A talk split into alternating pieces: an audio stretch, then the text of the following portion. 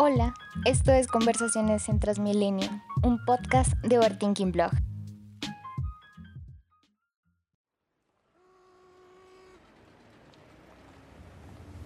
Tú sabes que me he hecho muchas entrevistas y me han preguntado siempre, ¿cuál es la ciudad que más le ha impresionado en el mundo?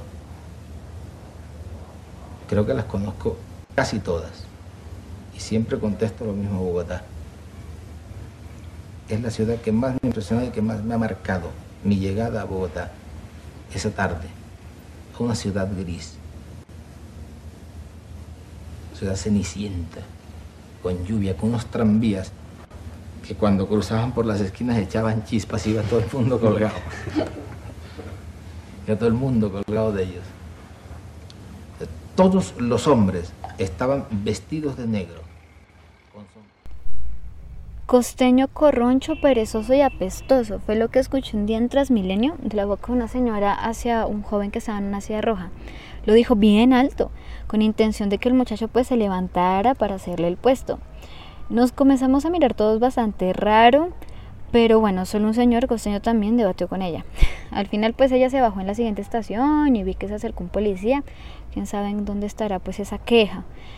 Pero bueno, no, no es un caso aislado. Em, a mi padre lo molestaban porque habla gritado, a mi hermana porque tiene curvas, a mí por el cabello crespo me, me decían esponja y me decían trapo.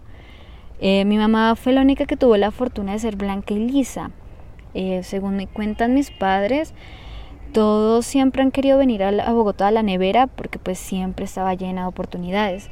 Pero también todos al cabo de cierto tiempo le cogían asco a la ciudad por lo elitista, lo amargado, lo oscuro y lo callado que era.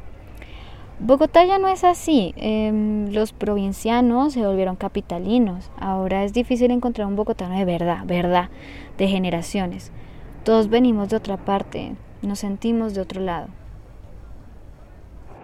Como cualquier capital, Bogotá se presenta como la ciudad de las oportunidades que parece darle a todos lo necesario para cumplir su sueño. Y el que no triunfa es porque no quiere. Pero bajo la promesa de crecer personalmente está un racismo latente y que, sumado con los delirios de grandeza que los rolos de clase media padecen, Bogotá se convierte en una ciudad hostil, en la que se vive porque toca y no por placer, porque es aquí donde están la mayoría de las universidades, la mayor oferta de trabajo y el supuesto desarrollo cultural.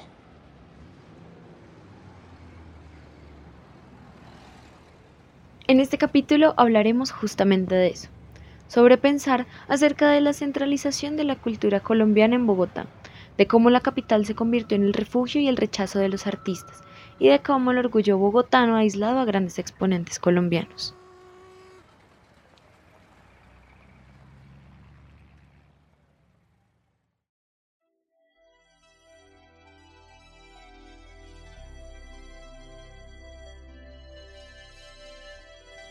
Entonces, para ponernos firmes, ¿por qué habría una centralización de la cultura en Bogotá? ¿De verdad existe alguna en pleno siglo XXI? Antes, la Atenas suramericana que tanto defendía en la generación del centenario fue opacada por los subversivos marginales de los nuevos, del grupo de Barranquilla y por García Márquez que la rompía toda a su paso. Bogotá en ese entonces no tenía movimientos artísticos ni literarios de calidad, había caído en un letargo que las tradiciones conformistas siempre caen.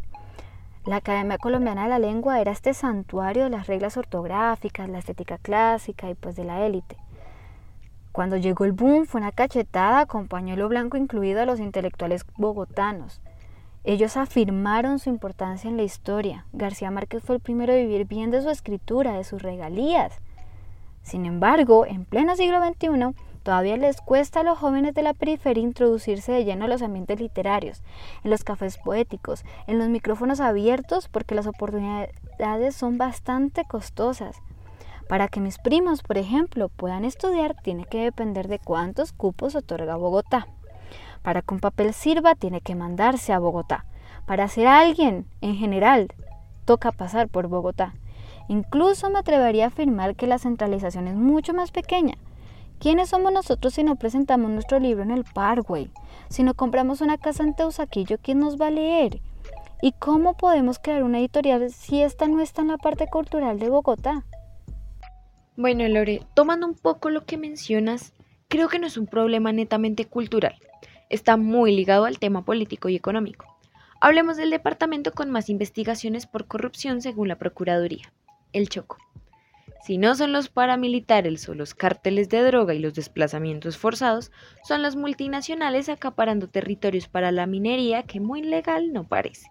O las inundaciones por la falta de estructura, los brotes de enfermedades que se podrían controlar con los 5 mil millones de pesos que se destinaron en el 2019 y no aparecen, siempre está bajo alguna amenaza y ni hablar de los gobiernos de turno desangrando las cuentas bancarias que se supone deberían estar destinados para el departamento y no para los viajes de los clanes políticos de la región.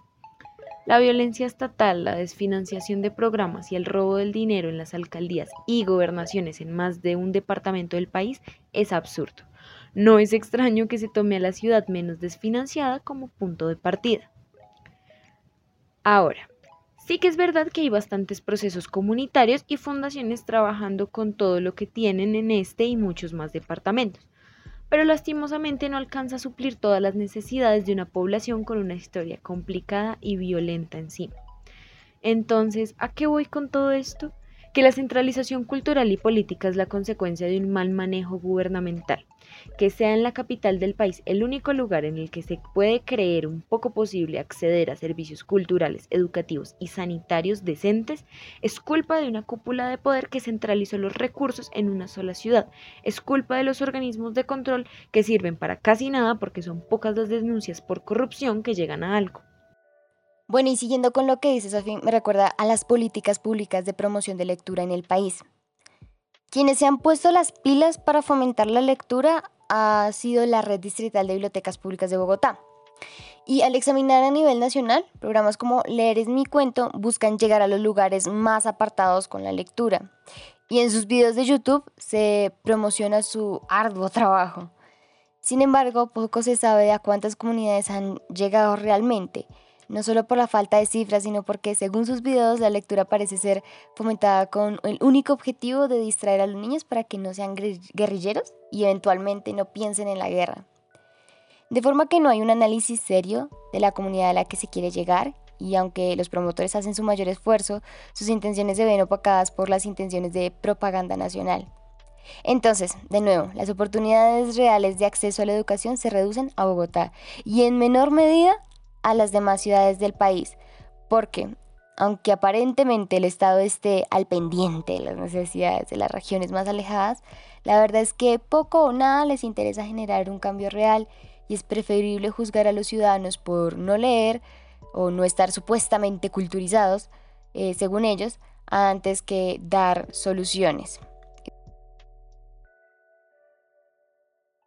¿Los propios bogotanos sufren de esta centralización? O es un trauma para todos los colombianos? ¿Debemos ser parte de una élite para ser alguien en Bogotá? Les echaré un chisme. Mi papá conoció a Shakira. Ella fue varias veces a pedirle un favor, a pedirle favores eh, cuando sacó Magia, su primer álbum, para ayudarle a entrar en la radio. Mi papá habló con los que pudo, pero nadie quería colaborarle. Una niña de 15 años barranquillera que cantaba rarísimo, aunque bueno, fuera un éxito pues en su ciudad, ¿no? Fue un estadounidense el que creyó en ella, Luis Fernando Ochoa, e hicieron pies descalzos. Bueno, de ahí en adelante todos conocemos la historia. García Márquez, por su parte, fue completamente ignorado en Bogotá. Tuvo que ir a Cartagena para poder trabajar en el Universal y luego a Barranquilla. La hojarasca fue un manjar para los críticos bogotanos que no pararon de pisotearla hasta el día de hoy, aunque él la considere como una de sus mejores novelas. Después escribió Cien años de soledad, que el manuscrito no fue aceptado por ninguna editorial colombiana, sino argentina. El resto, pues es historia. Tanto Gabo como Shakira sufrieron en sus comienzos por no ser parte de la élite bogotana. Conste, pensemos que Shakira era de familia de dinero en Barranquilla, de la élite, pues. Tuvieron que buscar a alguien ajeno a Colombia para ser creídos de verdad. A los dos les han llamado antipatriotas por no vivir acá, por dedicar su vida en otro lado, por no conservar el acento, por no preocuparse. Los entiendo. Gabo se tuvo que ir por amenazas colombianas por apoyar a Fidel Castro.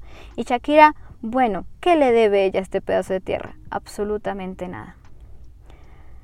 Peor aún, y pues peor para nosotros, los propios bogotanos, incluyéndome, como no, hemos tenido que rasgar fragmentitos de espacios literarios, como en algunos periódicos y centros culturales, que incluso te piden tener un diploma de ciertas universidades élites para poder trabajar con ellos.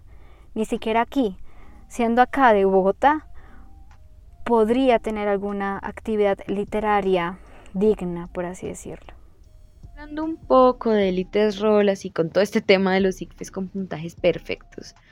Hace unos meses hubo un revuelo enorme en redes sociales porque la Universidad Nacional decidió no hacer su famoso examen de admisión por temas de bioseguridad y abrió las convocatorias basándose únicamente en el examen de Estado.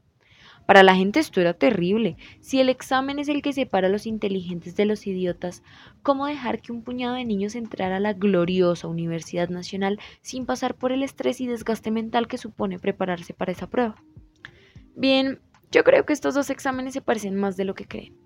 Ambos están sumamente sesgados y solo obtiene un puntaje bueno el que tiene recursos para hacerlo desde estudiar en un muy buen colegio hasta poder tener cursos que lo preparen a uno de manera intensiva por varios meses. Ese cuento del esfuerzo suena igualito al de el que es pobre es pobre porque quiere.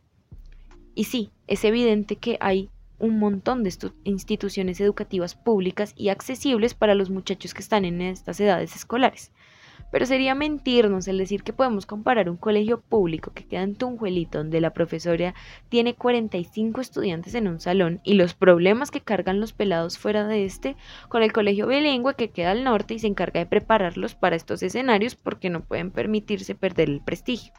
Si las fronteras que envuelven al país existen, las que hay en Bogotá no son un mito. Acceder a cualquier tipo de servicio en Bogotá está delimitado por nuestro poder adquisitivo. La gente muere por culpa de las EPS, mientras hay algunos que tenemos un respiro pagándole al sector privado de la salud casi la mitad de nuestro salario. Algunos colegios no dan abasto, mientras otros cobran millonadas por las pensiones. Y recordemos que estos no son favores que estamos pidiendo, son derechos básicos. Uf, pero si vamos a hablar de las élites rolas, hablemos de los pequeños burgueses, estudiantes de universidad, que están en su época de odio ser rico que basan su estética en sus ídolos del punk y el grunge, porque para ellos no hay nada más cool que estar llevado al putas, y tratan de dar una imagen de conciencia social que, bueno, deja mucho que desear. También están los youtubers que intentan dar una imagen de humildad y sencillez, como Laura Tobo por ahí, haciendo lo que sus suscriptores les retan a hacer. Y entre eso están cosas como montar en Transmilenio, ayudar a un vendedor de la calle, comer corrientazo y jugar billar. ¡Guau! ¡Qué entretenido es jugar a ser de la clase obrera! Mientras estos niños ricos posan de pobres, en Bogotá la gente hace lo posible por sobrevivir con el mínimo. A duras penas podrán acceder a una educación superior, como lo decía Sofía, y a pesar de trabajar tanto como cualquiera, el clasismo les recordará que no es nadie. Para que nos hagamos una idea, el clasismo en Bogotá es tal que no hay nada más divertido que burlarse de ciertas personas por el simple hecho de que se ven, entre comillas, ñero. Porque al ojo público, estas personas no merecen lo que tienen. En algún tiempo fue EPA Colombia, aunque ahora es para acá. Y en su momento, cuando Juanda compró su casa, también le hicieron ciertas burlas a Juanda. En fin, cosas más ridículas han hecho ciertos humoristas y figuras de la televisión colombiana, pero el dedo no lo señala con tanta dureza, porque después de todo, ellos sí parecen ser personas de bien.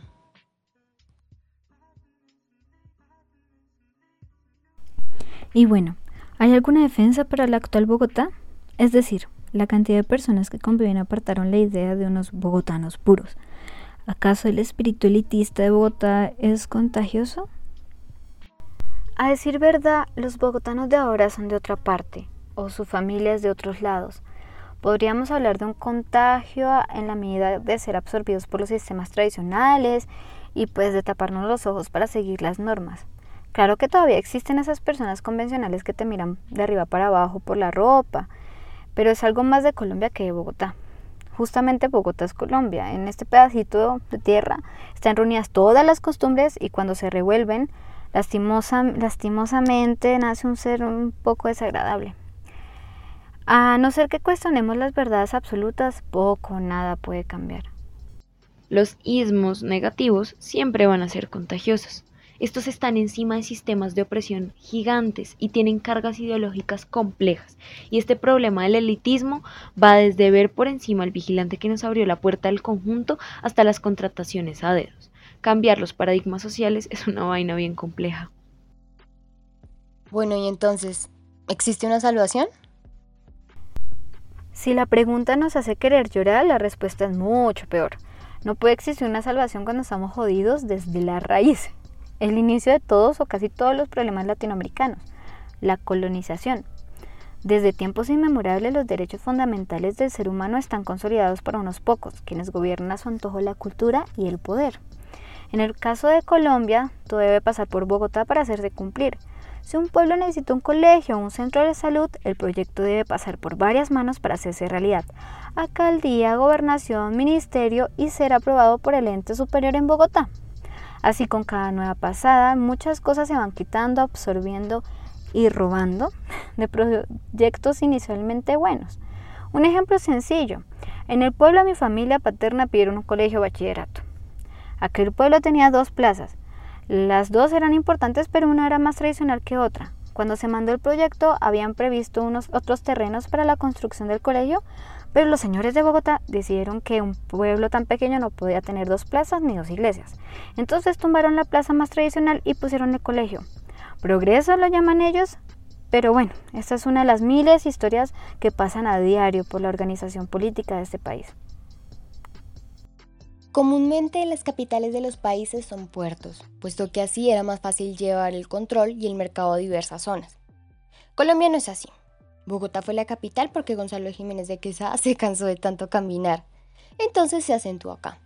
Y porque era amiguito de Carlos I de España. Entonces todo el poder político se concentraba en un solo lugar. Algún tiempo después, y antes de independizarnos de manera definitiva de España, para pasar a manos de los criollos, varias provincias se unieron para crear la Federación de las Provincias Unidas de la Nueva Granada, por allá en 1811. Antioquia, Cartagena, Tunja, Pamplona y Neiva decidieron hacerle un contrapeso al centralismo que se estaba viviendo en la Nueva Granada. Ahí empezó otra guerra. Se pelearon Camilo Torres, federalista, y Antonio Nariño, centralista. Para no hacer el cuento más largo, firmamos la independencia, ganaron los centralistas y así ha sido desde el principio de los tiempos. Santa Fe de Bogotá se quedó con la capital, haciendo que todos los dineros públicos, decisiones y estamentos medianamente importantes fueran manejados desde acá. Así no conocieran al resto del territorio. Esto no ha cambiado mucho. Siguen siendo procesos largos, absurdos, burocráticos, que solo logran acrecentar la corrupción. Del alcalde hacia el gobernador, que no terminan de decir quién tiene la potestad, a algún ministerio o estamento que manejan en Bogotá y que al final del día solo quieren poner rápido los sellos para cobrar su sueldo y que no le termina de importar lo que suceda en alguna población que tenga un nombre más largo que dos sílabas. Nadie dice nada cuando el pueblo está a punto de desaparecer, porque ¿quién de todos por los que pasaron los recursos tendría la culpa? Dicho esto, es muy difícil cambiar modelos coloniales porque ni siquiera somos conscientes de que es nuestra realidad. Está muy permeado en nuestro entorno. Un solo podcast no nos va a dejar abarcar todos los problemas que la centralización de la cultura, el poder y la sociedad puede acarrear. Este proceso, esta burocracia, este convertirlo fácil en difícil y luego hacerlo absurdo. Entonces no, no existe una salvación. Esto podría cambiar con un giro radical en la organización política del país, pero eso no pasará en un largo tiempo, o podríamos decirlo, jamás. Solo podemos seguir incentivando a que no paren de crear, de exigir, de pedir y de luchar por lo que merecen. Cuando no se nace en el centro, el de verdad, el que tiene el poder, vamos a vivir constantemente remando contra la corriente fuerte que nos imponen. Dicho de otra forma, Epa Colombia siempre será una ñera con suerte y García Márquez siempre será un costeño corroncho con una pizca de talento. Pero bueno, este episodio tal vez nos haya dejado más preguntas que respuestas y uno que otro malestar. Recuerden que estamos aquí para analizar de manera teórica asuntos comunes. Gracias por escucharnos y dejemos esa xenofobia interiorizada.